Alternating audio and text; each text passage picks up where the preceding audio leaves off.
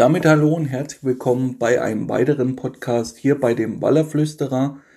Und der ein oder andere aufmerksame Zuhörer wird schon festgestellt haben, dass die ersten Folgen einige waren, die schon früher einmal auf meinem YouTube-Kanal erschienen waren und wir nun über Zackfishing das so gemacht haben, dass wir alle zwei Wochen euch hier einen aktuellen Podcast zur Verfügung stellen.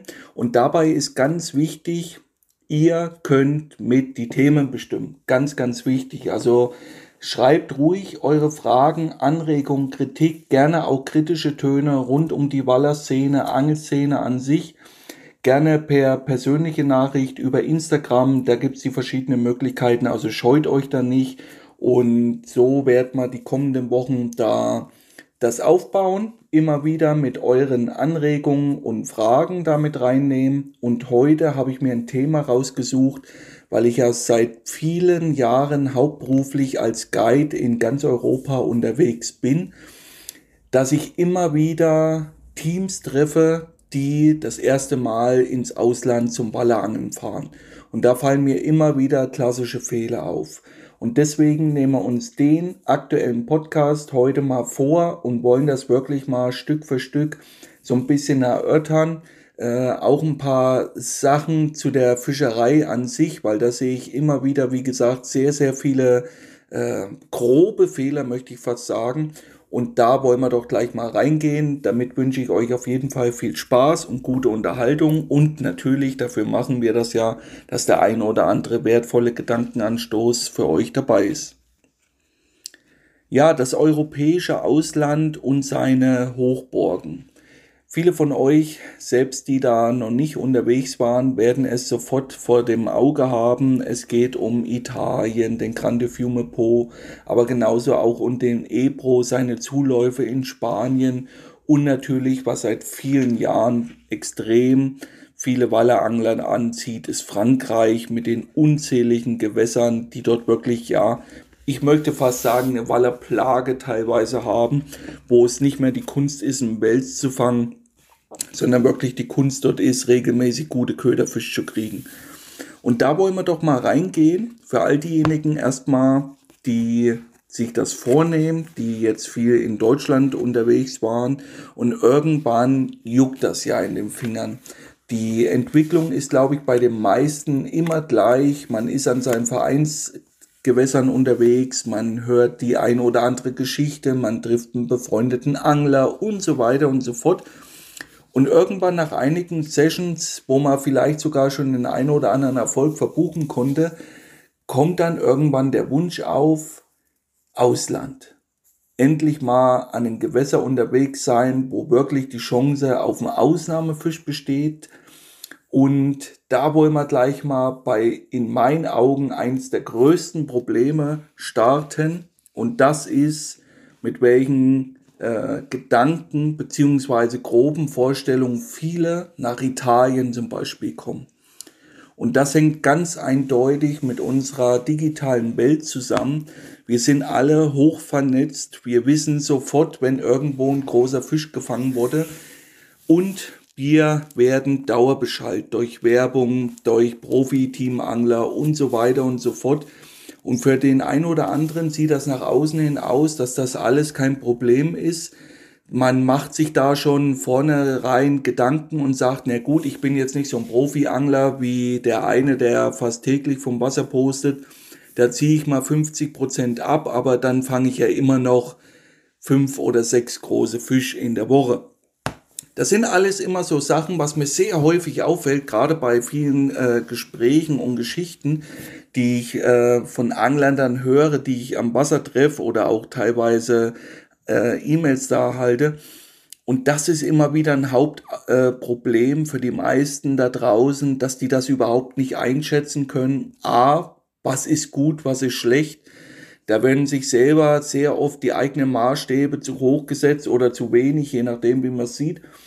Und zum anderen ist das Hauptproblem was wir haben bei dieser Dauerbeschallung von Werbung, dass wir nicht mehr objektiv wahrnehmen können, wie es überhaupt zu gewissen Fängen gekommen ist. Ihr seht den einen oder anderen sehr großen Fisch. Ihr hört dann auf drei Meter Wassertiefe in der Steinpackung geht zurzeit richtig ab. Ihr wisst aber nicht, wie viele Teams waren da draußen. Wie oft wurden da Routen gesetzt? Ein kleines Beispiel dazu, weil ich das selber über viele Jahre ja auch praktiziert habe. Wenn mich zum Beispiel mehrere Gruppen als Angler da am Wasser unterwegs hatte, und ich setze nun mal jeden Abend dann pro Team zwischen sechs bis acht Montagen. Gehen wir mal niedrig ran, sind das 18 Montagen. Und dann natürlich immer so gewählt, dass ich schon ein gutes Gefühl für gewisse Ecken habe. Und dann sind das 18 Montagen. Wenn jetzt ein großer Fisch kommt und ich fahre da früh hin und heb den an wie der König, dann sieht das nach außen natürlich aus, wie als ob da äh, der neue Held geboren ist. Aber im Endeffekt muss man es auch wieder im Gegensatz dazu sehen, wie viele Montagen haben dann eben keinen Fisch gebracht. Und das ist immer wieder wichtig zu verstehen, gerade für Neulinge, die sich versuchen zu informieren über das Internet, dass man da nicht einfach blind alles aufsaugt, jede äh, Fangmeldung da weder hinterfragt, sonst noch irgendwas und sich das dann annimmt und dann ja mit quietschenden Reifen dahin fährt. Denn wie gesagt, wenn ich eine Nacht mit drei Teams habe, mit 18 Routen, dann wären das bei euch in Italien das konkrete Beispiel drei Nächte, drei Nächte, um überhaupt auf die Anzahl der Routen zu kommen, was ich in einer Nacht setzen kann. Wenn nicht sogar noch mehr. Also von daher, das muss man schon mal immer als erstes sehen. Zum anderen dann natürlich der Faktor Erfahrung und Zeit. Ganz, ganz wichtig, Zeit.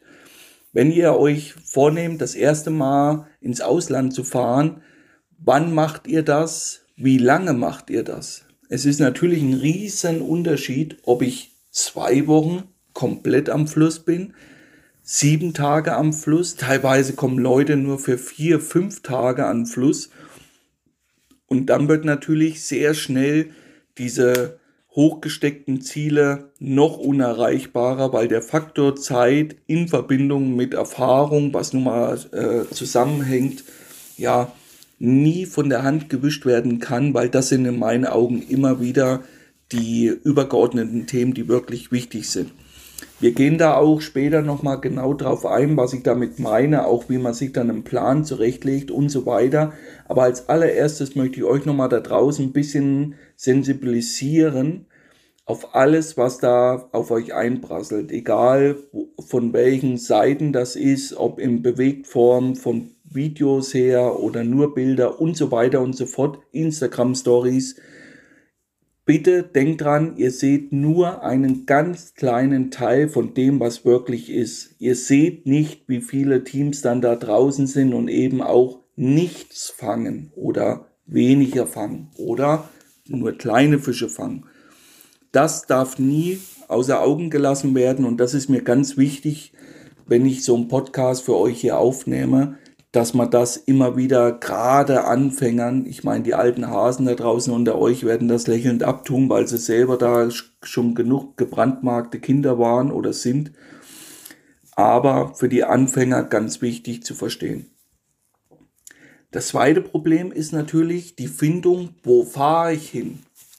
Das fängt natürlich einmal an mit äh, dem Land und dann natürlich an welches Gewässer das muss für sich jeder selber abklopfen. Aber ich möchte dahingehend gerne meine Erfahrungen von den letzten 20 Jahren hier mal mit einfließen lassen. Und ich hatte es vorhin so ein bisschen, vielleicht ist das bei den einen oder anderen wirklich äh, durchgedrungen, so ein bisschen abwertend gesagt mit Frankreich, dass es da deutlich schwieriger ist, Köderfisch zu fangen wie Wels. Auch dies ist natürlich immer wieder gewässerspezifisch. Also das ist nie auf ein Land äh, einfach zu übertragen, aber ich kenne hier so viele Beispiele, auch von Spanien, aber auch in Italien habe ich mal einen Fluss kennengelernt, wo das ähnlich war, aber das war mal einer. Äh, und da kommen wir gleich mal dazu, wo sind diese ganz krassen Unterschiede. So, ihr müsst mal kurz entschuldigen. Denn es gibt einen Kaffee nebenbei. Und da wollen wir doch gleich mal reingehen zu diesen krassen Unterschieden, um wenn es um die Planungsfindung geht, in welches Land soll es mich denn überhaupt verschlagen? Italien ist sicherlich für die meisten so interessant aus mehreren Gründen. Das erste ist der relativ kurze Anfahrtsweg für die meisten, gerade aus den Bayern, äh, Hessen und so weiter. Die sind relativ nah und schnell an den Grande Fiume gefahren. Das sind teilweise keine sechs Stunden.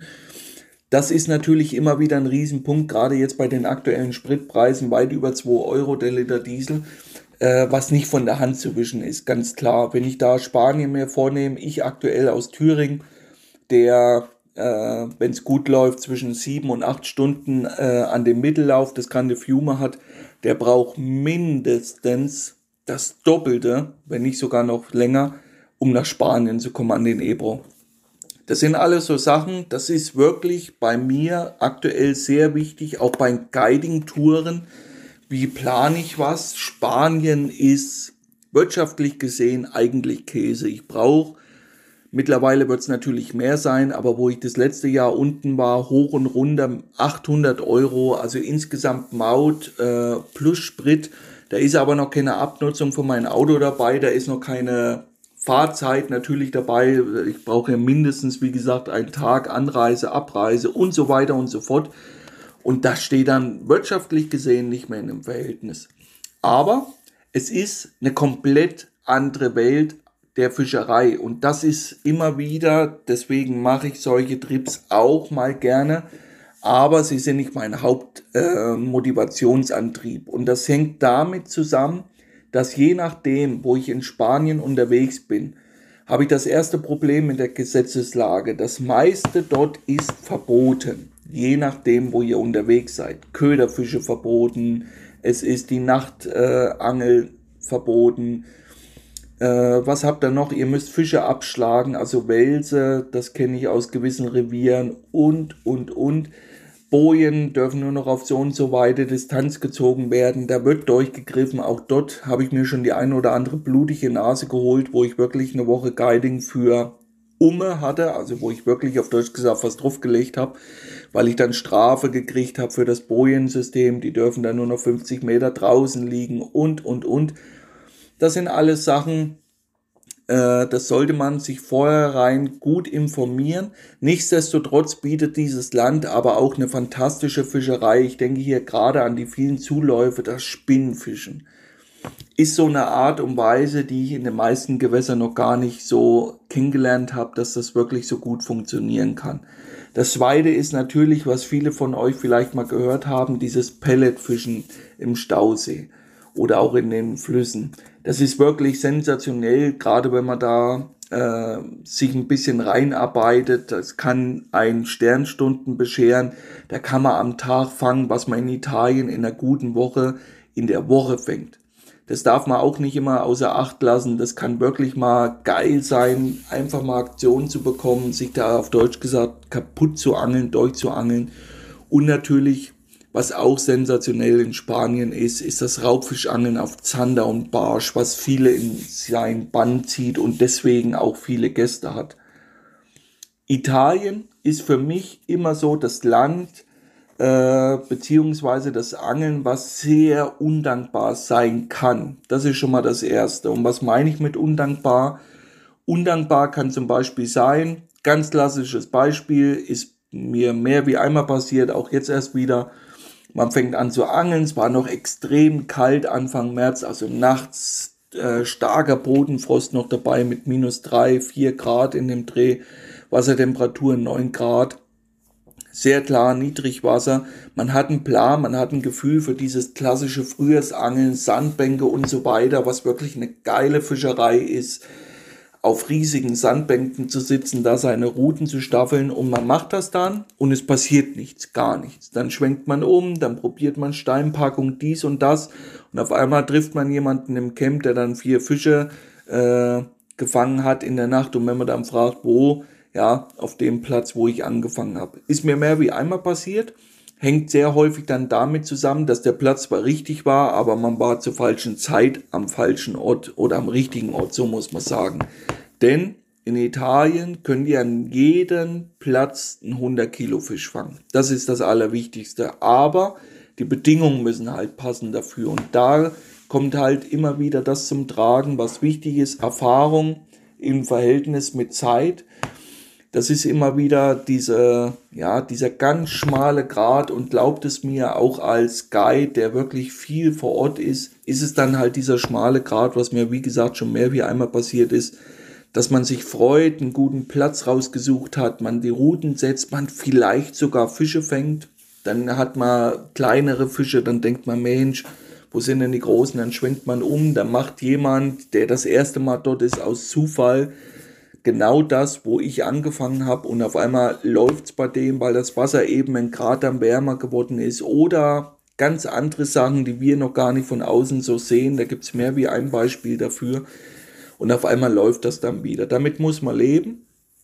Und was diesen Fluss so besonders macht, sind halt die extrem vielen wechselnden Wasserstände. Also ich rede hier nicht immer von mehreren Metern, sondern wirklich von Kleinigkeiten 10, 20 Zentimeter Höhenunterschied. Und das kann halt dafür sorgen, dass die Fische entweder außer Rand und Band sind oder dass Fische ganz konzentriert sich erst in gewissen Bereichen sammeln, zurückziehen, dort fressen, wie auch immer.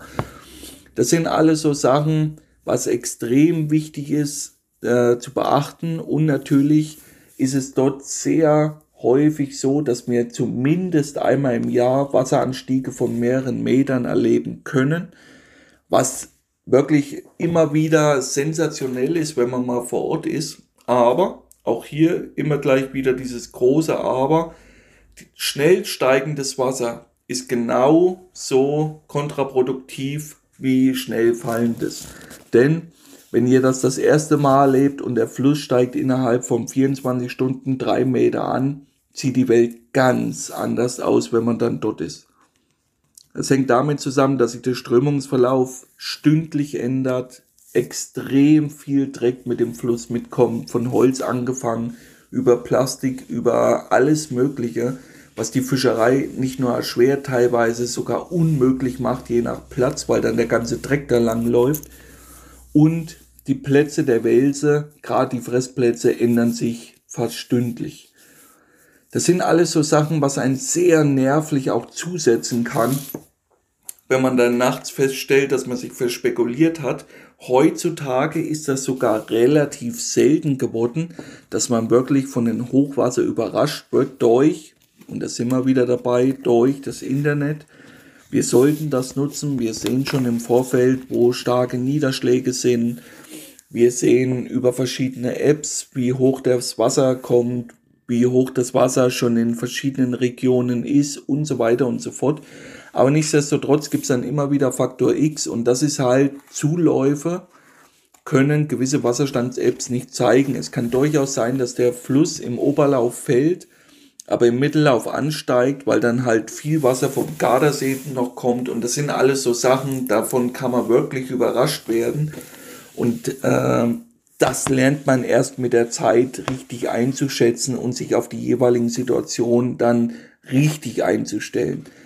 Von daher, man kann das natürlich immer ein bisschen versuchen, anhand einer Jahreszeit festzumachen, dass man sagt, okay, die Wahrscheinlichkeit auf ein krasses Hochwasser, sage ich mal, ist natürlich im Juli, August, September geringer wie im November.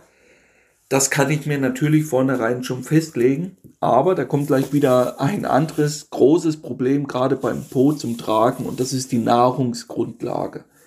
Ich bin immer wieder fasziniert über zweierlei Sachen. Das erste ist, wie viel Nahrung dort wirklich da ist. Das sind Tonnen an Eschen, wirklich Meereschen, die dem Fluss bevölkern umzuleichen. Teilweise haben wir riesige Schulen, die überhaupt nicht mehr wegziehen. Also ich kann mich an meine Vertikaltouren im Dezember, Januar, Februar erinnern, wo ich immer Eschen hatte, wirklich Schulen, das sind mehrere hundert Fische, die die Waller als Nahrungsgrundlagen sehr fetthaltiger Fisch natürlich schätzen und lieben.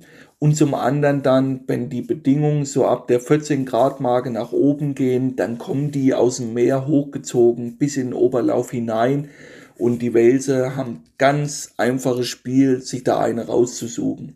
Und da kommt mir immer wieder der zweite Aha-Effekt. Da frage ich mich immer wieder, wie kann es sein, dass ich da noch Bisse bekomme. Erst in der vergangenen Tourwoche war das auch so. Wir haben mit der Kopflampe Esche an Esche gesehen, wirklich im über, über tiefen Wasser an der Oberfläche, die da ganz ruhig standen. Und auf einmal geht ganz langsam aus dem Nichts eine unserer Köderforellen krumm. Da frage ich mich immer wieder, wie das möglich ist. Und ist aber auch so ein Indiz, was man dann in meinen Augen auch dafür nutzen kann, um immer wieder zu zeigen, dass der Wels eben doch nicht so klug ist, wie wir uns das immer gerne einreden wollen, wenn es halt mal nicht so läuft. Denn wenn das jemand mal gesehen hat, was da an Nahrungsgrundlage da ist in diesem Gewässersystem, dann sollte eigentlich jedem klar sein, dass jeder Anbiss so ein bisschen eigentlich der Lucky Punch ist. Warum soll er dann mein Köder explizit fressen, wenn nebendran 30 andere schwimmen? Und das nutze ich sehr gerne auch als Argument, um diese, ja, dieses Mythos von diesen, äh, ja, nicht fangbaren und altclevernen Monsterfisch da immer so ein bisschen aus der Welt räumen will, weil in meinen Augen stimmt das dann einfach nicht und zeigt immer wieder, was diesen Fluss, den Grande Fiume, so besonders macht. Dann kommt natürlich ein anderes Land in den Fokus, was ja wirklich eine große Fangemeinde hat. Und das ist Frankreich. Frankreich ist eigentlich somit das einzigste Land, wo ich noch wirklich viel machen kann, viel machen darf aber über allen steht in Frankreich ein großes Problem und das ist das offizielle Nachtangelverbot. Das Angeln dort ist offiziell gestattet nach der Raubfischschonzeit, welche Mitte Mai, glaube ich, endet, dass wir dort mit lebenden Ködern fischen dürfen. Wir dürfen da sogar vier Routen pro Angelkarte einsetzen, also da hatte ich auch noch nie Probleme selbst wenn da tagsüber eine Kontrolle kommt und ich sitze zu zweit mit jemand irgendwie dort und habe da acht Routen draußen, dürfte ich rein theoretisch mit, also insgesamt, wenn ich zu zweit unterwegs bin, mit achtmal lebenden Ködern angeln. Aber, und da kommt wieder das große Aber, das große Problem in Frankreich ist, sobald es dunkel ist, darfst du das nicht mehr. Womit das zusammenhängt, ganz ehrlich, ich weiß es nicht. Ich habe letztes Jahr erst wieder so eine Aha-Erfahrung gehabt und das war äh, eine Kontrolle, die natürlich dann stattfindet genau nach der Dämmerung. Also ich glaube, mich richtig zu entsinnen, dass ich eine halbe Stunde nach Sonnenuntergang fischen darf und je nach Monat ist das halt zu einer gewissen Tageszeit dann der Fall und die Kontrolleure kommen dann wirklich punktgenau nach dieser halben Stunde und ich nutze sehr gerne dann die Nachtdämmerung, um dort meinen Köderfischvorrat aufzubessern, beziehungsweise erstmal einen mir anzulegen. Und genauso war es da auch. Ich hatte noch zwei Ballerrouten im, am Renn oder am Stadt, wie man so schön sagt, und habe nebenbei gefiedert und Grundrouten drin gehabt mit Mais. Das war alles tiefenentspannt, aber bei den Ballerrouten, da rasten die fast aus. Und da kommen auch keine ja, ich sag mal, zumindest das, was mir bisher passiert ist, keine normalen äh, Leute, die da mal die Angelkarten sehen wollen. Bei mir waren es in der Regel zwischen vier bis fünf Uniformierte, äh, schwer bewaffnet. Also man hat dann teilweise das Gefühl, man ist da wirklich ein Krimineller. Und das ist halt immer wieder, was mir selber in den Kopf überhaupt nicht reingeht. Also das mit den Grundrouten ist alles okay, no Problem. Aber sobald da eine Ballerroute am Stadt ist, da ist komplett äh, verboten und das darf man nicht und da gibt's dann Strafe. Je nachdem, wie immer, so wie es im Wald hineinruft, so schallt es auch zurück. Äh, ganz klar, man muss sich wie immer, ich glaube, das sollte man auch in so einem Podcast erwähnen dürfen, sollte es für viele da draußen selbstverständlich sein, auf gewisse Grundsachen zu achten. Und das fängt an mit einer Mülltüte. Das geht weiter bei Zigarettenkippen am Platz. Das geht weiter mit Feuer. Das geht weiter mit der Notdorf, dass dann Spaten steht und nicht, dass dann Kontrolleur durch die Hecke kommt, der dann überall Klopapier hängen hat, was vielleicht der eine oder andere da draußen noch lustig findet. So macht man sich natürlich keine Freunde und dann ist er schon angesägt, ohne dass der uns gesehen hat. Und dann ist natürlich so eine Kontrolle viel, viel angespannter, wie als wenn das alles passt. Und so ist es mir bisher immer passiert, egal wo ich unterwegs war. Und das sind immer wieder so Sachen, wo ich mich teilweise wirklich frage, gerade auch Profi-Angler, die ich dann so in den Social Media sehe, wo die, äh, ja, wo das wie selbstverständlich ist. Das fängt, wie gesagt, mit Kippen an. Ich selber rauche seit Jahren nicht mehr, aber mir fällt sowas auf. Äh, ich bin da sicherlich auch kein Kind der Unschuld gewesen, noch nie. Auch das ist ganz wichtig immer zu verstehen. Ich erhebe hier nicht einen Zeigefinger und verurteile da jeden. Ich habe selber da genug äh, Mist gemacht, aber nur deshalb kann ich mir überhaupt ein Urteil erlauben. Und es sollte kein Problem sein, eine alte Büchse oder was zu nehmen und da nicht in ja, knöcheltiefen Zigarettenkippen auf seinem Platz zu stehen und so einen Platz zu hinterlassen, stellt sich ganz klar für mich gar nicht mehr die Frage. Das ist für mich heutzutage selbstverständlich, dass dem eben nicht so ist. Das nächste sind natürlich abgespannte Schnüre äh, Reißlein irgendwo hängen zu lassen und, und, und. Das sind alles so Sachen, die heutzutage, ich habe dabei immer das Gefühl, dass es besser wird, aber eben immer noch viele nicht beachten. Es gibt wirklich viele Ballerangler da draußen, das sehe ich, wenn ich an einen Platz komme, wenn ich die treffe beim Bootsbeladen, wie auch immer, dass das für die ein Highlight ist, dass die einen großen Spaten sehen bei mir im Boot. Das ist ein Utensil, das habe ich sogar doppelt dabei. Einmal, um mir irgendwie eine Treppe auch mal zu graben, wie auch immer, um die Notdorf zu vergraben und so weiter und so fort. Das ist für mich ein Utensil, darüber denke ich nicht nach, das ist eine Selbstverständlichkeit. Bevor ich mir über irgendwelche Ruten oder sonst irgendwas den Kopf zerbreche, das müsst ihr mit haben. Ganz wichtig, Mülltüten, Spaten und so weiter und so fort auch das, wie gesagt, das nehme ich mir hier in dem Podcast an und das muss da definitiv auch mit rein. Aber kommen wir da gerade wieder auf Frankreich zurück, weil ich das jetzt schon mehr wie einmal hatte.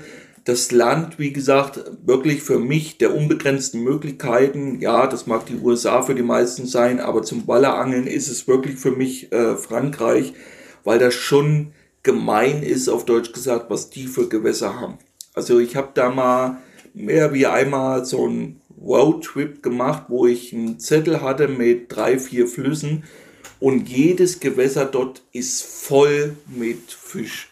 Wirklich voll. Und dann ist es sehr oft äh, abhängig von den Gebieten, wo man unterwegs ist. Also ich kann mich hier an Touren erinnern, wo wir innerhalb von fünf Tagen, Michel und ich, oder waren es vier, ich weiß nicht mehr genau, über 50 Fische fangen konnten äh, tagsüber, nur tagsüber. Da war aber der größte nicht viel mehr wie 1,80 Meter oder 1,90 Meter. Und dann gibt's halt auch wieder Gebiete, da sind weniger Fisch, aber dafür ist dann das Durchschnitts, äh, die Durchschnittsgröße, die dort zu erwarten ist, ab 1,90 Meter. Also ich kann mich hier an Touren erinnern, mit wirklich 10, 15 Fischen über zwei Meter innerhalb von einer Woche, was krank ist, was wirklich krank ist. Aber auf der anderen Seite auch das. Deswegen gibt es da so eine ganz kleine verschlossene Community. Also ganz klein ist es glaube ich nicht. Aber es gibt auf jeden Fall eine Community, die sich untereinander diese, äh, ja, diese besten Reviere da annehmen. Und da gibt's wirklich einen ganzen Haufen voll. Also das ist nicht bezogen auf ein gewisses äh, Gewässersystem, das ist unwahrscheinlich, wie viele Flüsse dort eine extrem hohe Wallerpopulation haben. Und da ist es sehr, sehr häufig so, weil ich das halt anders auch kenne, eben wie Italien, dass es dort unmöglich ist, hinzufahren, nur mit einer Stipprute bewaffnet, um für jeden Abend die passenden Köder zu fangen oder für die Morgenstunden, wenn man legal dann angeln will, je nachdem. Aber es ist so gut wie nicht möglich, äh, je nachdem, wo ihr unterwegs seid, überhaupt die passenden Köder zu fangen. Da habe ich mir jetzt so oft die Zähne ausgebissen. Ich frage mich dann teilweise, was fressen die? Die fressen sich dann halt teilweise untereinander. Dann gibt's eine Population an Lauben, äh, Schuppenkarpfen, die auch sehr häufig dann eine gewisse Größe alle haben, also so ab 6 Kilo meistens aufwärts.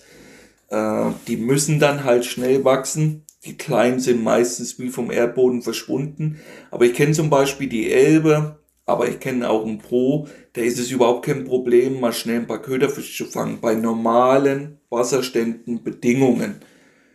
Und in Frankreich, wie gesagt, ist das Wahnsinn. Das ist wirklich ein Highlight da für tagsüber, da, ja, da mal einen Schwung Köderfisch zu fangen. Und einen Schwung Köderfisch meine ich hier nicht 30 Stück, sondern ich meine hier sechs bis acht passende Köder.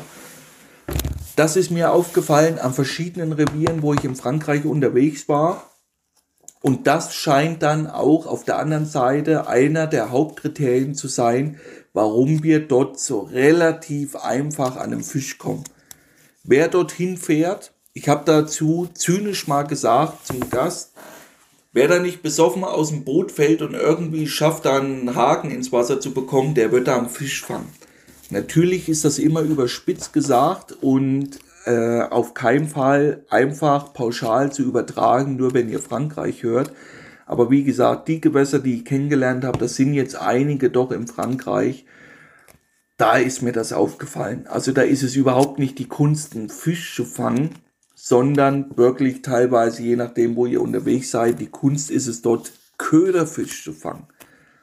In Spanien war das früher auch so. Da habe ich Tage verbracht, um die richtigen Köder zu fangen. Das hat sich gedreht mit dem Aufkommen des Flussbarsches, die wirklich explodiert sind, was uns auch immer wieder ein schönes Beispiel dafür gibt, wie das die Natur selber ausgleicht. Auch am Po ist das so, dass es sehr häufig äh, zu sehen ist, dass eben die Weißfische zweimal im Jahr laichen, teilweise auch die Karpfen, um eben gewisse Raubfischpopulation auszugleichen. Daran sieht man das immer wieder sehr schön, weil der Po hat auch einen sehr guten Welsbestand, obwohl man das teilweise nicht glauben möchte, wenn man da am Blenk einfährt. Aber, wie gesagt, dort haben wir halt das Hauptproblem, dass diese extreme Nahrungsgrundlage da ist. Zum anderen sind es dann immer noch die Strukturen, Viele französische Flüsse sind bebaut durch kleine Wehre, sind viel schmaler. Krasse Hochwasser wie am Po, die dem Flussverlauf ständig wechseln, sind seltener. Und dann haben wir halt sehr häufig gewisse Gewässerabschnitte, wo halt wirklich Fisch gestapelt ist und die kommen da auch nicht raus. Das sind dann teilweise nur acht Flusskilometer, zehn, wo ja ein extremer Fischbestand ist von Wels und eh das die Natur ausgleicht, das dauert schon. Und von der anderen Seite her ist es in solchen Revieren dann halt so gut wie unmöglich, dass die Meerischen dort überhaupt hinkommen, weil sie halt vorher durch viele Bebauungen im Fluss gestoppt werden. Ihr seht also, dass es gar nicht so einfach ist, sich irgendwie festzulegen. Das Einzige, was ich wirklich jeden raten kann, gerade der die Faszination Wels Wallerangeln für sich entdeckt hat, fahrt überall wenigstens einmal hin. Nichts ist schlimmer wie der Kollege, der erzählt hat, der hat einen Schwager, dessen Kollege hat einen Bruder und der war mal dort und dort. Das sind die schlimmsten Geschichten ever. Von daher am besten ist immer, macht euch euer eigenes Bild alles, was ich hier gesagt habe, ist immer meine persönliche Erfahrung und Meinung. Und das kann natürlich sehr schnell abweichen. Ich habe einige Gäste, die sagen, warum soll ich im Jahr so und so viel Geld für eine Woche Angeln ausgeben, wo es, wenn es gut läuft, einer einen großen Fisch fängt, vielleicht auch zwei. Da müssen aber die Bedingungen passen, da muss man schon Gas geben und, und, und. Das kann ich in Spanien, wie gesagt, am Tag dann fangen ohne Stress. Ohne Stress. Ich kann dann früh hinfahren, kann mir Pelletplätze anlegen lassen oder kann die mir selber anlegen und so weiter und so fort und habe dort ein relativ entspanntes Angeln. Das muss aber immer wieder jeder für sich selber nur äh, beantworten, diese Frage. Und das kann er eben nur, wenn er selber dort war. Ich selber mag im Prinzip am meisten die Abwechslung. Ich bin sehr gerne am Grande Fiume unterwegs, obwohl mich der Fluss auch schon mehr wie einmal mich an meine ja, Belastungsgrenze gebracht hat, weil eben immer irgendwas anders ist. Und nun wollen wir weiterkommen, nachdem wir uns ein paar Länder angeschaut haben, wenn es ums Thema Ausland geht, mal zu dem Thema Vorbereitung. Da ist auch immer wieder ein Riesenklassiker und da fällt mir das da, dabei auf. Die Leute sind voll mit grauer Theorie durch irgendwelche YouTube-Filme, Artikel, wie auch immer. Und dann kommen sie da an, dann wird aufgebaut im Camp, dann wird alles zu Wasser gelassen und so weiter und so fort. Und dann kommt der alte Hochleistungs-Zweitakter hinten an das Schlauchboot dran, der hat uns schon immer treue Dienste geleistet, der hat uns noch nie im Stich gelassen. Und dann geht's hinaus auf den Fluss und nach dem ersten oder zweiten Tag fällt uns auf, irgendwas passt da nicht, der läuft nicht richtig, das ist dies, das ist das. Das sind alles immer so Sachen, wo ich, ihr glaubt es nicht, wie oft immer wieder dann folgendes höre, das ist aber komisch, zu Hause ging er noch. Und Sowas kann euch eben komplett das Angeln versauen. Wenn ihr in Italien in einem Welscamp seid oder in Spanien, fällt das meistens noch nicht mal so zu Buche, weil ihr euch dort behelfen lassen könnt durch die Campchefs oder Guides oder wie auch immer oder auch durch andere Wallerangler, weil man dort halt eben aufeinander sitzt. Das kann eben dort der Vorteil sein. Aber es kann auch eben andersrum sein, dass ihr nach äh, Frankreich fahrt, wo wirklich nichts weiter rum ist. Und ja, nach gefahrenen drei Kilometern fällt euch auf, der Motor läuft nicht mehr oder er geht das gar nicht an und so weiter und so fort. Und warum fällt euch das auf dem Wasser auf? Natürlich, ganz klar, wann geht ein Auto kaputt? Ganz selten, wenn es bei mir zu Hause auf dem Hof steht, sondern wenn ich damit irgendwo hinfahre. Und genauso ist das natürlich bei meinem Boot auch. Und gerade diese kleinen Zweitakter, weil ich das schon so oft hatte, die sind eben nicht dafür ausgelegt, um wirklich viele Routen zu legen. Und deswegen passiert es relativ häufig, dass der Hochleistung Zweitakter Johnson von den 80er Jahren zwar billig gekauft wurde, aber im Wochenverlauf einen wirklich an den Rand des Wahnsinns bringt, weil der dann immer so ausgeht, äh, dann geht er nicht mehr an und so weiter und so fort. Und das ist aber das Problem der Technik, weil die Zweitakter äh, brauchen halt Öl, um zu verbrennen. Und der braucht, um das ordentlich und sauber zu verbrennen, Drehzahlen. Der braucht immer eine gewisse Drehzahl. Oder ihr müsst halt immer die Mischungsverhältnisse anpassen auf den jeweiligen Motor. So, und das sind halt immer so Sachen, wenn ihr dann untertourig fährt, gerade beim Routensetzen, für was ihr ja eigentlich dann hauptsächlich so einen Motor braucht, habt ihr halt sehr häufig das Phänomen, dass auf dem Weg zum Angelplatz der Motor noch super gelaufen ist, weil er da drehen konnte.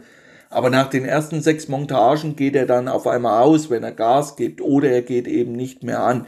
Und das hängt damit zusammen, dass diese Zündkerzen eben verölen, weil der das nicht richtig verbrennen kann. Glaubt es mir, ich habe schon so oft mitgemacht, dann die Zündkerzen raus, dann sind die ölig, dann haben die äh, Fäden gesponnen, dann muss man die trockenlegen, wieder reinschrauben, dann geht er wieder, aber das Problem kommt natürlich immer wieder zurück, es sei denn, man ändert dann das Benzin-Öl-Gemisch. Das sind alles so Sachen, das braucht kein Mensch, aber viele denken dann eben, ja, der Motor und den kann ich mir borgen oder ja, das ist, äh, den habe ich ja günstig geschossen, das passt dann schon so. Nein, tu das nicht. Spart da auf keinen Fall. Gerade nicht, wenn ihr euch äh, was zulegt. Es gibt heutzutage natürlich auch gute Zweitaktmotoren, keine Frage. Aber ich würde euch dann immer raten, erstens mal aus einer Bootswerkstatt sowas zu kaufen, wo es auch eine Garantie gibt. Ich weiß es selber von Bekannten, möchte ich es mal nennen, die Bootsmotoren verkaufen im Internet für astronomische Preise, wenn ihr wissen würdet, was die vorher gelaufen sind. Ein bisschen schick gemacht, ein bisschen Öl, ein bisschen hier, ein bisschen da und dann sieht der Motor aus, wie als ob der 100 Stunden gelaufen ist. Dabei sind es da zwei Nullen mehr und dann äh, überfällt euch dann auch wieder das Teil spätestens dann bei der Daueranwendung auf dem Wasser. Dann läuft die Kühlung nicht, dann läuft dies, dann läuft das. Und deswegen mein allererster Tipp, bevor ihr irgendwo hinfahrt, das kann aber auch fürs äh, natürlich für Deutschland umgemünzt werden, ganz klar. Spart da nicht. Kauft euch nicht irgendeinen billigen Dreck, nur weil es da äh, den Euro günstiger ist. Überlegt dann lieber eher, was viel, viel wichtiger ist. A, wie oft mache ich das? Ist es nicht sinnvoller, sich sowas dann zu mieten, zu leihen? sich da vorher mal kundig machen, was kostet sowas. Das ist mein erster Anhaltspunkt immer bei, bei sowas, weil ich habe zum Beispiel auch viele bekannte Freunde, Guiding-Gäste, die sich dann selber zum Beispiel ein Boot zulegen. So, dann brauchen die ein Boot, dann brauchen die einen dementsprechenden Motor und so weiter. Fragt euch immer selber, wie oft nutzt ihr das und braucht ihr das? Diese Frage kann euch keiner beantworten, die müsst ihr selber für euch beantworten und ehrlich natürlich. Ich hatte jetzt erst wieder so ein klassisches Beispiel von Guiding-Gästen von mir, die aber alles selber haben, die jetzt selber groß durchstatten wollten oder durchgestattet sind mit eigenem Boot und so weiter und so fort. Was ist natürlich als erstes aufgefallen? Nachdem das Boot im Wasser war, die Batterie hat nicht mehr mitgemacht. Dann war es kalt, dann ist die zusammengebrochen, weil es lange nicht mehr im Einsatz war und, und, und. So, dann wurde die Batterie ausgetauscht. Zum Glück hat man einen Campchef, der das alles schnell organisieren kann im fremden Land. Dann ging es weiter. Dann ist man auf den Platz gefahren, voll beladen. Da ist einem erstmal aufgefallen, was so ein Ding an Sprit durchlässt, wenn es unter Volllast fährt. Weil zu Hause, wann fährt man Volllast? So gut wie gar nicht. Und in Italien dann auf einmal werden da 10 Flusskilometer zurückgelegt mit Zeltheizung, mit Tisch, mit Kochzelt, mit Schlauchboot, mit äh, großen Coleman-Boxen, mit dies, mit das. So, und dann läuft natürlich so 90 PS da an sein Maximum an der Drehzahl, nur damit man schnell von A nach B kommt und dann gehen ein paar Liter Sprit da durch. So, und die Kosten habt ihr so oder so, egal ob ihr dann ein Leihboot habt oder nicht. So, und dann kommt das zweite zum Tragen. Ihr fahrt ja trotzdem nicht für Umme hin. Ihr habt erhöhten Spritaufwand für euer Auto. Ihr habt erhöhte Mautkosten. Gerade für Schweiz, aber auch Brenner und, und, und. Das sind alles Kosten, wo ihr euch fragen müsst, wie oft muss ich dann dahin fahren, um mir eben diese Kosten zu sparen.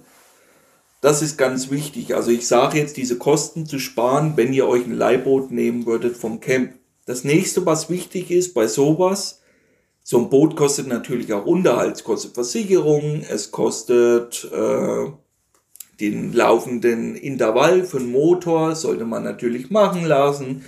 Die meisten von euch wissen, was ein Auto-Intervall kostet. Das könnt ihr beim Boot plus minus auch mal einrechnen und so weiter und so fort.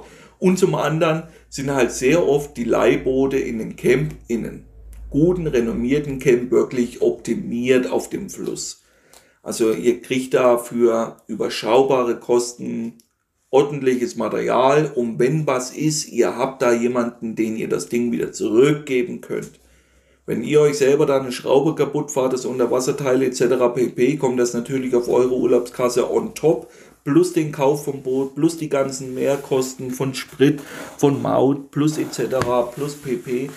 Und das sind alles so Sachen, die sollte man wirklich immer für sich festhalten und dann auch, ja, sich beantworten, brauche ich das dann? Beim Thema Schlauchboot sieht da die Welt natürlich anders aus, weil das ist so ein Punkt, das braucht jeder, aber auch hier wieder, wie gesagt, spart da nicht an irgendwelchen äh, Motoren, weil das habe ich jede Woche, wirklich jede Woche, da wird dann der alte ja, ist egal von welcher Marke, den Steg runtergetragen, installiert, einmal angezogen, prima, der geht und im Wochenverlauf ist der größte Scheiß, aber das hängt nicht an dem Motor, sondern dann an dem Einsatzzweck. Von daher auch diese Anregung möchte ich euch gerne dazugeben, dass das wichtig ist, bevor ihr wegfahrt, sich darüber Gedanken zu machen. Dann kommen wir gleich zum weiteren wichtigen Punkt, was ist auch wichtig. Ihr müsst wissen, was ihr wollt. Ganz, ganz wichtig. Gerade wenn ihr zu zweit, zu dritt, zu viert unterwegs seid, glaubt es mir wieder einmal mehr wie meine 15 Jahre Erfahrung. Da habe ich schon Pferde kotzen gesehen, dass eine Dreier äh, Partie Angler mit einem Auto kommen, die verstehen sich alle, das sind Busenfreunde seit den Kindheitstagen an und im Wochenverlauf sind die nicht mehr so Busenfreunde, warum auch immer, das kann ich nicht beurteilen, was dann da los ist, aber das sind alles Sachen, das müsst ihr für euch selber festhalten. Mit wem fahre ich weg? So eine Woche kann extrem kurz sein oder sie wird extrem lang. Und das sind immer wieder so Sachen. Und dann ist es halt sehr häufig so, dass es schon Stimmung gibt, weil der eine nicht weiß, was der andere sich vorstellt, wenn der sagt, naja, ich will da mal ein bisschen aktiv angeln. Auch das ist immer wieder so ein Punkt, was ich bei meinem Guiding fast mittlerweile herzhaft lachen muss. Ja, ja, können wir denn da nicht ein bisschen klopfen? Ein bisschen Spinnfischen, ja, vielleicht noch ein bisschen dies, ein bisschen das, ein bisschen Scheiß und ein bisschen Tralala. Und da fängt das natürlich an. Für den einen ist ein bisschen eine halbe Stunde, da hängt der Dappen schon runter, weil da nichts passiert. Hätte ich mir anders gedacht. Bei den anderen ist eine halbe Stunde gar nichts. Der hat an drei Stunden gedacht und so weiter und so fort. Und das kann nur jeder für sich wieder beantworten. Das kann ich nicht äh, von außen beurteilen. Ich kann euch immer wieder nur dazu raten, weil ich das kennengelernt habe. Macht euch da vorher am besten immer eine Liste und auf dieser Liste steht erstmal drauf, was wollt ihr. Und da fängt das an. Wollt ihr ein bisschen Urlaub machen? Was steht da im Vordergrund? Fahrt ihr dahin wirklich nur mit dem Messer zwischen die Zähne, der Welt zu zeigen, dass ja der neue Profi-Angler da geboren ist, der neue Star am Ballerhimmel, ihr wollt die nächsten Könige sein, dann ist natürlich eure Prämisse eine ganz andere. Und glaubt es mir, es gibt viele Leute, wo mir dann gesagt wird, ja, ja, der ist halt hyperaktiv, der muss dann normal Beruhigungstabletten nehmen aber der ist in meinen Augen nicht hyperaktiv. Das Problem ist nur, der kann sich nicht auf eine Sache konzentrieren. Und dann fängt er 5000 Sachen an einen Tag an und dann wird alles scheiße. Das ist eben wie, als wenn ich einen Dachdecker organisiere für meine Baustelle, der auf einmal aber alles kann. Der baut mir als erstes die Baugrube, dann fängt er schon an mit dem Dachstuhl, dann fällt er ihn auf, ein bisschen Strom muss er auch noch ziehen, ein bisschen Abwasser hier, ein bisschen Tralala da. Und das sind immer wieder so Sachen, das ist Wahnsinn, was man da draußen erlebt. Und deswegen mein großer Rat an alle, die damit starten wollen, beziehungsweise auch für die, die selber da schon ein bisschen was gemacht haben. Verschafft euch Klarheit über das, was ihr überhaupt vorhabt. Das ist ganz wichtig. Weil umso einfacher ist es dann mit einem gewissen Plan, mit einer gewissen Ruhe, Coolness, das abzuarbeiten. Natürlich ist es ja ein Hobby, ganz klar. Aber ich sage dazu gerne abarbeiten. Da komme ich aber später nochmal drauf, was das heißt. Und das ist auch so ein großer Rat, den ich jedem geben möchte. Sprecht euch vorher mit euren Freunden, Kollegen, mit denen ihr so einen Trip machen wollt, ab.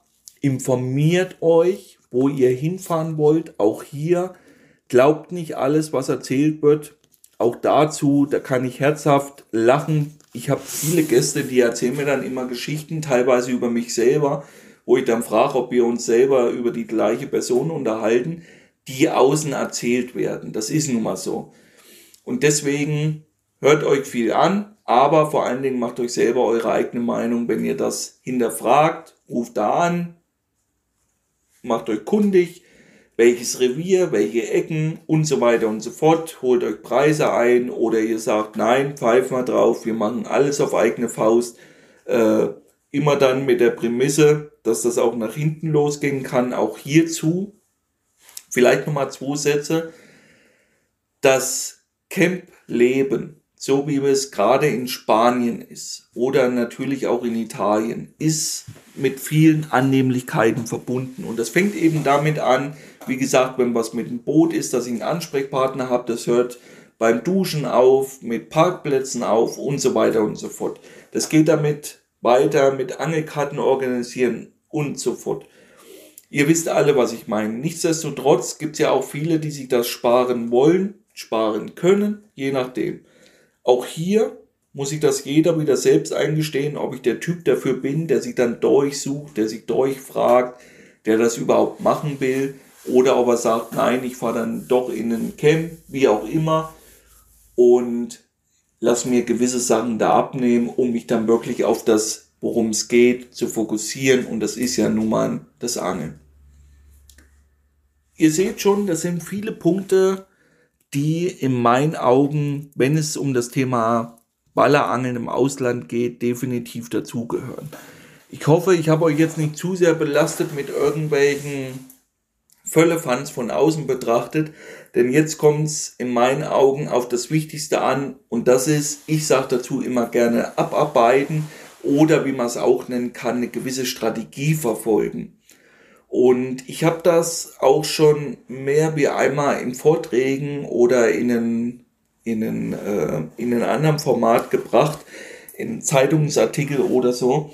Aber das ist immer wieder wichtig, was mir dabei halt auffällt. Nachdem ihr euch dann kundig gemacht habt, ihr habt euch entschieden, dann steigt natürlich die Vorfreude ins Unermessliche. Und wenn es dann soweit ist, stehen sich die meisten selbst im Weg am Wasser. Und deswegen ist es für mich wichtig, auf meinen Ballerflüsterer Podcast, dass ich euch wirklich diese Hilfsmittel an die Hand geben kann, weil ich sie eben fast wöchentlich sehe. Und da gehen wir mal rein mit diesen Abarbeiten. Und das Abarbeiten, wir nehmen uns jetzt mal zum Beispiel ein Grande Fiume vor, weil ich da meine meiste Zeit verbringe. Wir können das dann aber auch gerne noch ummünzen auf Spanien, Frankreich, wie auch immer. Das Allerwichtigste ist, wenn ihr euch klar gemacht habt, warum seid ihr dort? Seid ihr wirklich dort zum Urlaub machen oder mit dem Messer zwischen die Zähne, um einen großen Fisch zu fangen, dass ihr Infos einholt. In einem Welscamp geht das natürlich relativ einfach.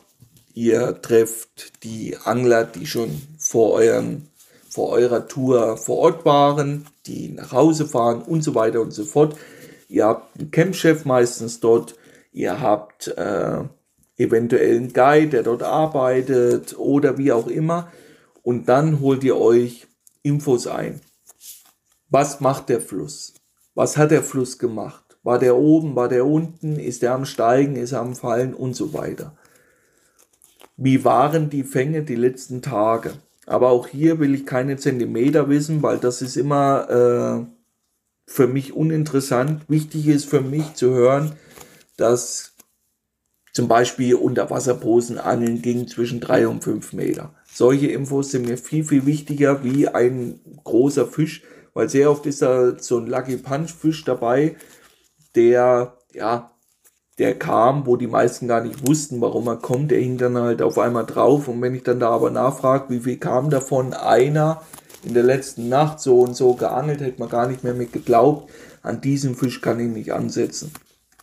Aber diese Background-Informationen sind wichtig und sortiert euch das. Also wie gesagt, ihr macht dann, ihr habt dann einen Plan, ihr wisst, okay, der Fluss war jetzt drei Meter über normal, er wird im Wochenverlauf fallen, er wird im Wochenverlauf zum Beispiel in, Ver äh, in Verbindung mit dem fallenden Wasser auch wieder aufklaren dann weiß ich schon immer, die Fische haben während der Hochwasserperiode gefressen. Sie haben diese meistens genutzt. Auch das ist ganz wichtig in seine Überlegung mit einzubeziehen. Und dann habe ich immer so ein Grundgerüst, dass ich weiß, okay, das Beispiel, was ich jetzt gerade euch angebracht habe, ist dafür prädestiniert. Ich weiß jetzt zum Beispiel, dass wir vermehrt auf Fische angeln sollten, die sich wieder in ihre Ruhezone zurückziehen. Dann werden wir noch Fische vorfinden, die diese letzte Phase, die nochmal sehr gut sein kann, wenn der Wasserstand wieder auf Null fällt und aufklart, wieder diese letzten Punkte abpatrouillieren, wo wieder Futter aus den Überschwemmungsgebieten im Fluss zurückzieht. Die Futterfische nutzen dieses dazu wirklich als allerletztes. Das ist der letzte Punkt, wo so ein Überschwemmungsgebiet leer läuft. Auch hierzu für alle, das mal so ein bisschen zu, ja, darzustellen, was ich damit meine, könnt ihr mal den Selbsttest machen, egal ob ihr ein Aquarium habt oder Köderfische. Tut einfach mal ein paar Fische in einen Eimer Wasser und lasse dann langsam Wasser aus diesem Eimer rauslaufen. Langsam. Nicht einfach rumdrehen, sondern langsam, kontinuierlich. Und ihr werdet feststellen, dass alle Fische in diesem Eimer gegen die Strömung schwimmen werden. Und das heißt, weg von diesem Ausgangspunkt, wo das Wasser rausläuft aus dem Eimer. Erst wenn die Fische merken, dass das Wasser dünn wird in den Eimer, drehen die rum und gehen dann raus oder versuchen zumindest. Und genauso ist das in der Natur auch. Das Wasser fällt natürlich, äh, kann auch schnell fallen, aber in der Regel sind da ja einige Stunden dazwischen. Und dann suche ich mir immer für solche Phasen Gebiete raus, wo eben so alte Gräben mit dem Fluss in Verbindung stehen da ist immer wieder das wichtig, wenn ihr schon zwei, dreimal dort vor Ort wart, dann wisst ihr solche Plätze. Das ist natürlich immer wieder Augen offen halten, suchen, umherschauen. Aber wie jetzt in unserem konkreten Beispiel, solche Plätze gilt es dann für mich zu finden. Weil ich dann davon ausgehe, dass diese Plätze irgendwann leer laufen, wenn das Wasser fallen sollte und so weiter und so fort. Ihr könnt mir da alle folgen. Und das ist das immer wieder, was ich mit ja, abarbeiten meine. Ich weiß dann, dass der Fluss irgendwann auf Null ist. Diese Überschwemmungsgebiete sind wieder getrennt vom eigentlichen Fluss. Der Fluss ist wieder auf Null, ist aufgeklärt. Dann ist meistens sind Bereiche interessant, wo sich Fische zurückziehen. Das können tiefere Naturufer sein, wo wir Holzstruktur finden. Das können Brücken sein, wo auch viel Struktur ist, wo die Fische sich zurückziehen und erstmal nur verdauen wollen. Oder klassische Steinpackungen und dann meistens wirklich tief an den Fuße von diesen Bereichen. Genauso gut könnt ihr euch die Pläne auch ummünzen auf steigendes Wasser. Das ist immer wieder dasselbe. Wichtig dabei ist aber folgendes. Das erste ist A, dass ihr diese Background-Informationen euch einholt, wenn ihr anreist.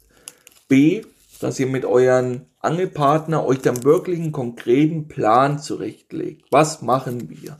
Nicht rausfahren und mal rumgucken, sondern dass ihr wirklich von vornherein wisst, das Wasser fällt jetzt zum Beispiel in Meter. Wo sind solche Gebiete, die wir effektiv da abfischen können? Und dann sucht ihr gezielt danach. Nicht rausfahren und mal rumgucken, weil das ist genauso, rumgucken ist, ja, der kleine Bruder von Scheiße. Denn es sieht alles gut aus. Das sieht gut aus und da drüben sieht es noch besser aus und das sieht am besten aus und so weiter. Sondern das ist immer wieder das, was ich meine, dann mit einem konkreten Plan sich das angucken und dann kommt wieder was Wichtiges, was ich immer wieder euch erzähle bleibt in ein Gebiet. Nehmt euch zum Beispiel Flussabfuhr oder Flussauf, das ist vollkommen wurscht, aber macht nicht den Riesenfehler wie viele, die erstmal unkontrolliert zig Kilometer nach oben fahren. Dann kommt sehr häufig sogar noch folgendes Problem. Die Leute starten natürlich da motiviert mit äh, ja, Sack und Pack vollgeladen für die ersten Tage mit Schlauchboot, mit Köderfischen und wo fahren wir hin? Ja, komm, lass uns mal da hochgucken. Macht das nicht. Am besten ist entweder fahrt ihr mit einem leeren Boot erst schauen. Das ist eine Option. Oder was ich sehr gerne mache, ich habe dann alles dabei, außer meine Köderfische. Und fahre in langsamen Tempo, so dass ich den wenigsten Spritverbrauch, selbst wenn ich voll beladen bin, ein gewisses Gebiet ab. Mache ich immer wieder. Und wenn ich mich dann festgelegt habe für einen Platz, mache ich sehr gerne so. Wenn ich neu bin an einem Revier, fische ich sehr gerne flussauf. Das hat mehrere Gründe. Und dazu nehme ich mir sehr gerne zwischen 8 bis 10 Kilometer Fluss vor. Fahre den Fluss auf, gucke mir alles an, und habe dann einen Plan. Dann weiß ich, da ist eine Sandbank, da ist ein Naturufer, da ist eine Steinpackung, da ist eine Buhne, da liegt ein Baum, da ist dies, da ist das. Das gucke ich mir aber nur grob an, weil ich da drüber fahre. Und suche mir immer, gerade wenn ich neu bin, für die ersten zwei Tage, beziehungsweise für die erste Nacht, immer das raus, wo ich das beste Gefühl habe. Und nutze dann die Tage darauf, lasse mein Camp stehen und suche dann intensiv diesen Bereich immer wieder ab. Lass mich da drüber treiben, am besten natürlich mit einer Aktivroute, vielleicht kann ich dabei schon Fische fangen, aber so lerne ich sehr schnell. Ich lerne über die Strömungsverläufe, ich lerne, wo wird viel geangelt, wo sitzen die Leute. Weil sehr häufig, gerade in Italien, ist es so, dass nachmittags dieser Run losgeht, die Boote rausfahren, die hängen sich dann meistens irgendwo hin. Dann werden hektisch schnell zur Abenddämmerung die sechs oder acht Montagen, je nachdem, ausgelegt. Um frühst bei Zeiten, umso früher die Boote auf dem Wasser sind, umso eher weiß ich, was gefangen wurde. Denn jemand, der da wirklich gut gefangen hat, der ist nicht früh um acht schon wieder Richtung Camp unterwegs. Und da ist es wichtig, dass ihr das kennen müsst. Ihr müsst sehen, wo angeln die, weil meistens sind es immer wieder dieselben Gebiete, die die augenscheinlich so interessant aussehen. Und da ist es immer wieder wichtig, a, macht das dann Sinn, sich um diese Plätze auf Deutsch gesagt zu streiten, weil das gewisse Profis ja auch machen, die angeln nur gewisse Strukturen ab. Und wenn das eine nicht geht, wechseln die zum anderen. Das ist auch sehr auffällig. Da wird nichts Neues experimentiert oder so. Es gilt dann immer Schema F. Das wird dann schon laufen und dann wird das abgearbeitet. Mir ist es da immer wieder wichtig, dass ich irgendwie ein Gefühl für das Gewässer bekomme. Und das bekomme ich nun mal nicht, wenn ich am Samstag rausgefahren bin mit Hektik, äh, mich irgendwo niedergelassen habe, am Sonntag wieder rein und so weiter. Und dann geht es wieder auf neue Platzsuche. Ich bleibe dann draußen und nutze die Zeit tagsüber sehr gerne, wenn das geht, zum aktiven Angeln und move erst im Tagesverlauf. Also ich move nicht gleich früh. Auch das ein ganz wichtiger Tipp. Wenn ihr zu zweit seid, lasst die Routen drinne. Dann bleibt eben euer Partner am Ufer und ihr erkundet eure nähere Umgebung, das, was ihr einsehen könnt. Ihr guckt dann auf die andere Flussseite, denn wenn ihr einen Blink eingefahren habt, heißt das ja noch lang nicht, dass in dem Gewässerstück, wo ihr unterwegs seid, keine Fische sind. Ihr braucht dann keine 10, 15 Kilometer zu moven, weil da irgendwo Fisch gefangen wurde. Ihr bleibt dann dort und guckt euch ganz intensiv die Region an, die ihr dort zum Befischen zur Verfügung habt. Strömungsverläufe, Abbruchkanten, Futterfischschwärme. Wo fange ich Futterfisch? Auch eine sehr, sehr sinnvolle Idee, einfach mal mit der Stippe woanders hinzufahren. Mal eine Stunde zu stippen. Der Kollege passt auf die gespannten Wallerrouten auf und ihr stippt nur mal irgendwo. Ihr kriegt dann relativ schnell ein Gefühl dafür. Ihr fahrt, wenn es gut läuft, einmal in der Woche dann ins Camp. Das ist aber immer nur für die Leute, die wirklich gezielt diese Zeit nutzen wollen, um Fische zu fangen. Die Leute, die natürlich ein bisschen grillen wollen, für das nicht so als allererstes steht, für die ist das natürlich schlecht umsetzbar und auch nicht sinnvoll, weil die fahren da nicht hin. Ich kenne viele, auch meiner Stammgäste, denen ist das wurscht, ob der Platz jetzt da drüben besser wäre wie die Sandbank, wo wir sitzen, weil da setzen die sich nicht hin, weil da ist eine Steinpackung, da geht es erstmal drei Meter runter, da kann ich nicht schön aufbauen, da kann ich nicht schön sitzen und so weiter. Und von daher kann es durchaus sein, dass das wie immer vorher geklärt werden muss und dann macht ihr für euch den Plan. Aber für diejenigen, die da wirklich das Messer zwischen die Zähne haben, so nenne ich das ganz gerne, so würde ich immer und überall arbeiten und dann kriegen ein sehr schönes Gefühl für den Gewässerabschnitt und Ganz wichtig, ich schreibe mir das dann auf, auch anhand gewisser Wasserstandshöhen, ganz wichtig, normal, übernormal und so weiter. Sichtig, äh, Sichtbarkeit des Wassers, klar, trüb und so weiter. Alles so Sachen, die wichtig sind und ich bleibe dann in diesem Revier unterwegs. Ihr seht also, das sind alles extrem viele Sachen, die damit reinspielen. Das ist alles immer wieder in meinen Augen wichtig von Anfang an vorher mit diesem Grundgerüst an Wissen an so eine Sache ranzugehen. Gerade für diejenigen, die das erste Mal davor stehen. Es ist nicht so wichtig, welche Routen ihr mitnimmt. Auch dazu können wir gerne mal einen Podcast machen über Tackle-Fetischismus, weil das treffe ich auch täglich am Wasser, dass die Leute voll sind mit irgendwelchen Kräften von der Bremse, mit äh, Hakendurchmessern oder sonst irgendwas. Aber das ist immer nur graue Theorie. Das, was am Wasser wichtig ist, sind sehr oft andere Punkte. Und wie gesagt, diese Punkte, wenn ihr das erste Mal ins Ausland fahrt, die wichtig sind, nochmal kurz und kompakt sprecht erstmal mit euren Kollegen, was ihr wollt. Dann informiert ihr euch. Holt euch verschiedene Infos ein. Egal woher. Durch Filme, durch Zeitungsartikel, durch äh, Internetbeiträge und so weiter. Sprecht mit Leuten, ruft da an, hört euch ein bisschen was an und so weiter. Auch hier ist natürlich sehr oft so, es gibt nicht das beste Camp, es gibt nicht den besten Guide, denn da ist ja auch ganz viel Zwischenmenschliches, was immer noch mit da in die Karten spielt. Was bringt euch da, auf Deutsch gesagt, das beste Camp, wenn aber das Zwischenmenschliche alles für den Arsch war und ihr da trotzdem nicht grün werdet? Das sind alles so Sachen, da ist jeder Jack anders, wie immer. Was aber wichtig ist, wenn ich mir diese Zeit für euch nehme und ihr mir das Kostbarste schenkt, was es gibt. Und das ist eure Zeit. Ihr konsumiert das ja, macht euch kundig, wollt euch weitere Informationen da reinholen. Und deswegen immer wieder ist es wichtig für meine Arbeit, A, wenn ihr euch mit einbringt, schreibt mir ruhig eure Fragen, schreibt mir aber auch, und das interessiert mich immer so, wie ist die Stimmung da draußen? Weil ich höre das so viel, was erzählt wird. Ihr könnt ruhig kritische Töne gerne hier da lassen. Das ist überhaupt kein Problem. Das nehmen wir uns alle Stück für Stück an. Wie gesagt, für all diejenigen, die starten wollen oder schon gestartet sind und das optimieren wollen, macht euch vorher kundig mit euren Kollegen, was wollt ihr machen. Dann holt ihr euch die Infos dazu. Wenn es dann konkret wird, überlegt, was ist sinnvoller? Ist es sinnvoll, sich für 500 Euro einen Zweitakter aus dem eBay zu kaufen, wo keiner weiß, hat er jetzt 10 Stunden oder 4000?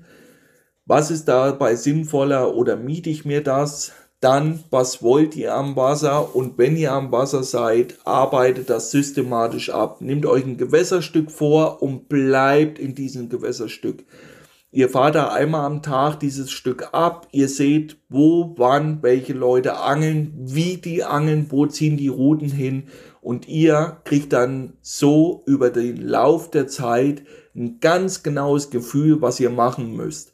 Und das ist immer wieder mein Haupt, ja, Kriterium. So arbeite ich überall, egal ob ich das erste Mal dort bin oder das zwanzigste Mal. So arbeite ich das immer ab hole mir Informationen ein, wenn ich ankomme, was hat der Wasserstand gemacht, was wurde gefangen, wie wurde gefangen. Und dann lege ich mir meinen Plan zurecht, habe auch dazu immer die Angelwetter-App im Blick, das heißt, wie wird das Wetter, wird stürmisch, dann weiß ich, Flachwassergebiete sind in der Regel nicht so produktiv für eine Phase, wo viel Wind ist zum Beispiel. Das sind alles so Sachen, das spielt da mit rein. Im Frühjahr zum Beispiel, wenn viel Sonne ansteht, dann sind es die Flachwasserpassagen, die produktiver sein können. Das sind alles so Sachen, das könnt ihr euch im Vornherein schön Plan zurechtlegen. Guckt euch dann Revier an, sprecht mit den Anglern dann vor Ort und dann könnt ihr euch da Stück für Stück reinarbeiten. Und das Ausland ist nach wie vor, ja, auf der einen Seite belächelt. Warum belächelt? Und das ist auch immer wieder beim Post, wird sehr häufig dann sogar so ein bisschen abgewunken. Ja, Italien ist ja klar. Ja, das ist meistens für die klar, die noch nie dort regelmäßig geangelt haben. Es gibt natürlich viele Teams oder das eine Team, das da mal den großen Wurf gelandet hat, bei der ersten großen Reise dorthin, die da mehrere große Fische fangen konnten. Aber wichtig, das ist die Ausnahme. Den genauen Durchschnitt der gefangenen Fische bin ich mir nicht mehr sicher, ob der noch so aktuell ist. Der war irgendwo mal zwischen drei bis fünf gefangene Fische pro Team und Woche in Italien am Grande Fiume Po. Da wird es natürlich viele Zeiten geben, wo da Teams dabei sind, die fangen 10, aber es gibt halt eben auch viele Zeiten, da gibt es Teams, die fangen ein oder zwei Fische, beziehungsweise auch mal ein Blank. Auch ich habe mir dazu mal einen schönen Blank eingehandelt, erst im vergangenen Herbst, wo ich mir das Po Delta angesehen habe und habe mich da ein bisschen auf Deutsch gesagt reingeangelt, aber da habe ich in fünf Tagen auf die Schnauze bekommen und das gehört eben auch dazu. Auch dieses Worst-Case-Szenario müsst ihr durchspielen. Genauso wie ihr durchspielen müsst, dass eben ein 100 Kilo Fisch beißen kann. Und das ist ja eigentlich das, was das Ausland so reizvoll macht. Erstens, ihr habt jeder die Möglichkeit, der in solchen Revieren angelt, auf Ausnahmefische. Das ist schon mal das Erste. Das Zweite ist, dass die Bestandsdichte in der Regel wirklich relativ gut ist. Dass ihr auch mehrere Großfische in einer Woche fangen könnt. Das ist das Zweite. Das Dritte ist, dass ihr natürlich sehr oft noch legale Sachen machen könnt. Legal ist dabei aber relativ, weil das meiste eigentlich verboten ist. Es wird nur nicht kontrolliert. Das sind zwei Paar Schuhe. Auch das ist immer wieder wichtig zu verstehen. Aber wie gesagt, solange es noch so ist, sollte man das auch nutzen, weil so kriegt man auch sehr oft ein Gefühl dafür, was wirklich geht und was nicht. Ich habe das, glaube ich, schon in meinem Podcast angesprochen über den Real Talk zum Töten Köderfisch. Mir bringt das nichts, wenn mir Leute sagen, ja, aber mit äh, lebenden Köderfisch hätte man jetzt hier abgeräumt. Wir wissen das nicht. Und das ist immer wieder wichtig, deswegen auch seine eigenen Erfahrungen dazu machen und zu sammeln. Und dann kann man viele Sachen entspannter und realistischer sehen. Mir bleibt nichts anderes übrig, wie euch viel Erfolg am Wasser zu wünschen. Ich hoffe erstmal auf eine rege Teilnahme von euch für die kommenden Themen. Wir hören uns dann wieder hier in zwei Wochen beim Wallerflüsterer Podcast. Bis dahin alles Gute, euer Benny. Ciao.